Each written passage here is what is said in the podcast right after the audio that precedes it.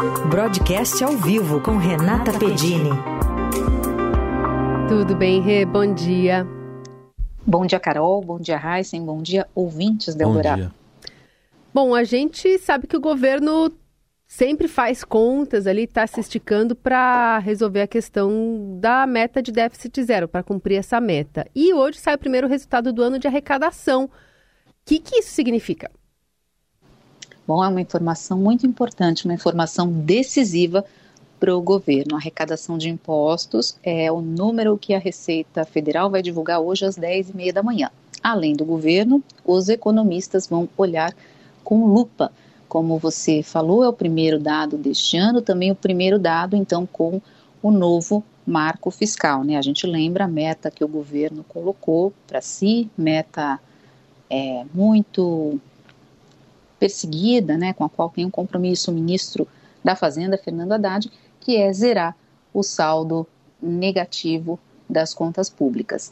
E essa informação hoje também é relevante, vale a gente pontuar aqui, porque falta exatamente um mês para a divulgação do primeiro relatório de receitas e despesas do orçamento de 2024. O que é, que é isso? É um documento importante, é assim que funciona. É, voltando então um pouco para trás, o governo prepara um orçamento para o ano e ao longo do ano, nestes relatórios, ele faz as suas reavaliações. Então, dá uma olhada ali como é que estão os gastos, o que está entrando de receita e faz essa observação tentando administrar as contas ao longo do período, mas mirando também o objetivo, né? Para esse ano, a gente volta a dizer, zerar o saldo negativo das contas públicas.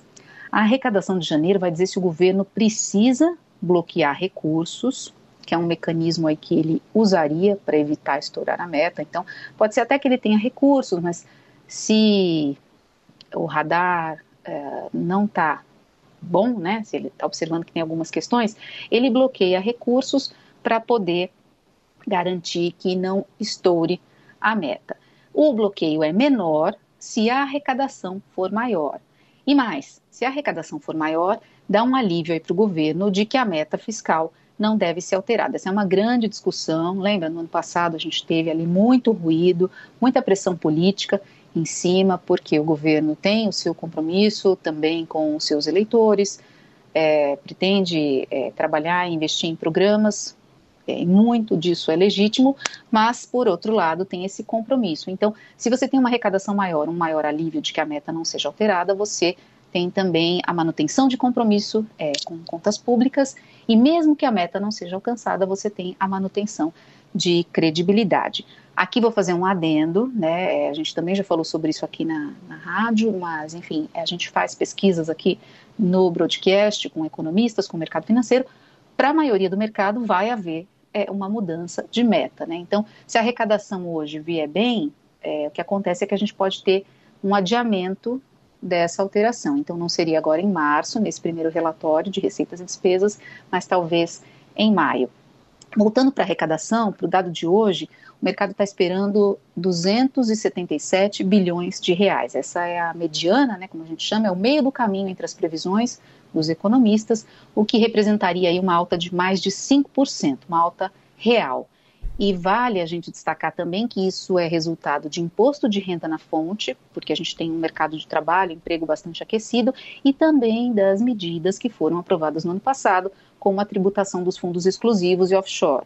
Lembram também aquela pauta né, de Haddad, pauta econômica, para qual é o trabalho, né? Aumentar a arrecadação ou é, coletar aquilo que não estaria entrando por conta de benefícios, né? E aí o governo trabalhando por reversão desse quadro.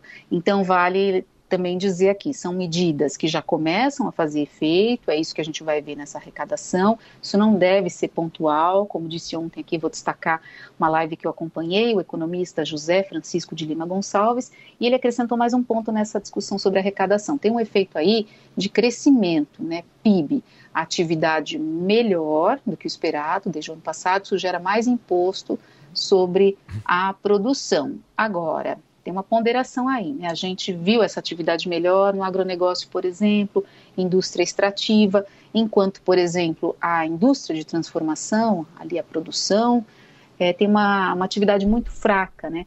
Então, o PIB não vai gerar tanta arrecadação assim. O próprio ministro da Fazenda, Fernando Haddad, aliás, ontem antecipou que essa arrecadação que a gente vai ver hoje, descontado aí o efeito extraordinário das medidas do ano passado, veio bem em linha ou dentro do esperado com o que está no orçamento. Né?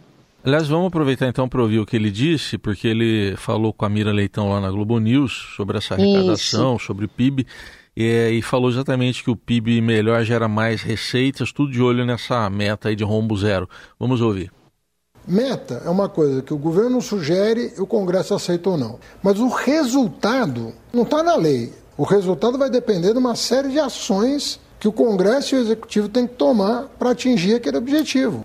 Então pode ser que não se chegue ao déficit zero, como. O papel da Fazenda é, uma vez definido aquilo, buscar o resultado. Mas depende de uma série de fatores. Depende de fatores que envolvem o judiciário, que envolve o legislativo. Agora, o papel da Fazenda é buscar aquele resultado.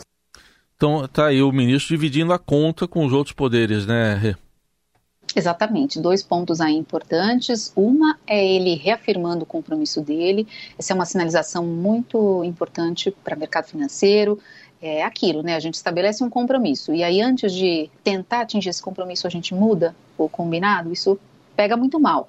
Então, ao reafirmar pelo menos o compromisso dele, ele passa uma mensagem positiva. E tem essa divisão que você é, falou, também é importante é, marcar e aqui nessa discussão vou destacar o legislativo, né? Ele coloca luz nos outros poderes, mas o legislativo muito importante saiu uma definição ontem que o mercado financeiro hoje também vai levar em conta, muito embora já fosse esperado, que é um acordo político em torno da medida provisória que o governo enviou no fim do ano passado e que trata da reoneração da folha de pagamentos de 17 setores da economia, né? Então, o Congresso já tinha aprovado a prorrogação da desoneração, é um benefício para esses setores, mas aí o governo vetou e o Congresso derrubou.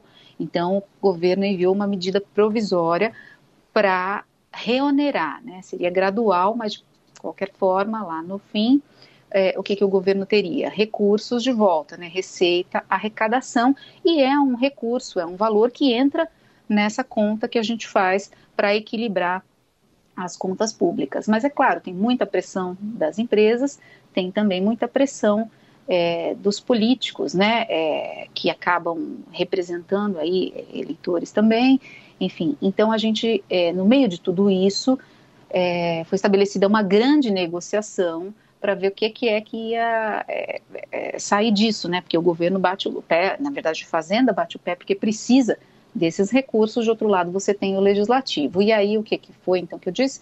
Um acordo político, uma definição. O governo teve que ceder, né? É, acabou aceitando retirar é, esse ponto, que é a remuneração da medida provisória, e mandar um projeto de lei. Né? Então, muda a tramitação, o que, que acontece? Com o projeto de lei, o Congresso vai ter uma participação maior, vai discutir, né? não é aquilo que foi definido pelo governo, para ser simplesmente votado. Vai haver mais discussão em torno disso, então tem uma flexibilização aí. De outro lado, é, ficam na medida provisória outros dois pontos que são importantes é, para a Fazenda para conseguir arrecadação. Né? Um tem a ver com benefícios ao setor de eventos, é, que era para ser um benefício menor, mas é, a Fazenda se deu conta de que acabou sendo muito grande esse benefício, e também um outro que limita a compensação tributária por algumas empresas, né? Ou, eh, são empresas que pagaram muitos impostos, teriam então agora um crédito tributário e o governo quer resolver essa questão para poder voltar a arrecadar mais recursos.